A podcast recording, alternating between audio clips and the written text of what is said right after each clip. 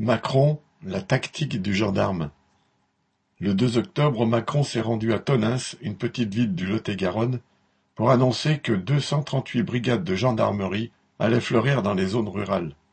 Il s'agirait d'honorer une promesse de campagne et de lutter contre l'insécurité, présentée comme grandissante.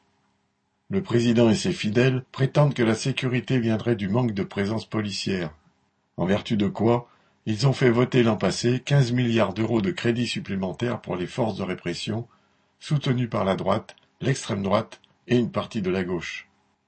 En fait, la sécurité dans les petites villes comme dans les grandes vient essentiellement des conditions de vie de la population que l'État, pour ce qui le concerne, laisse se dégrader. L'insécurité, c'est le manque de services publics, la fermeture des maternités, des postes, des classes, le manque de logements populaires, l'augmentation des prix, y compris ceux qui dépendent de l'État.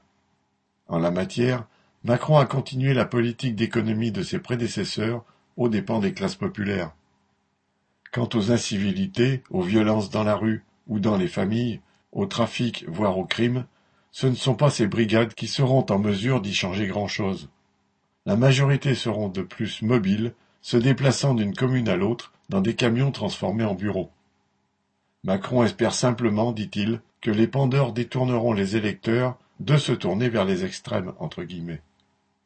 Derrière cette phrase toute faite de ceux qui courent derrière l'extrême droite, il y a la petite manœuvre politique offrant un argument de campagne aux futurs candidats macronistes des villages pourvus d'un poste de gendarmerie ou du passage du camion bleu. Les 238 brigades rurales et leurs 2144 gendarmes sont un décor de la comédie publicitaire permanente de l'entreprise Macron et successeurs. Ils représentent d'ailleurs une toute petite partie des forces de répression, à peine 2% de la gendarmerie. Le reste, le peuple des casernes et des commissariats, celui qui consomme les 15 milliards d'euros, est là pour les choses sérieuses. Défendre la grande propriété privée, l'ordre capitaliste, le retour sur investissement des banquiers et des industriels. On le voit dans toutes les manifestations, parfois sur les piquets de grève et dans bien d'autres exactions contre la population. Paul Gallois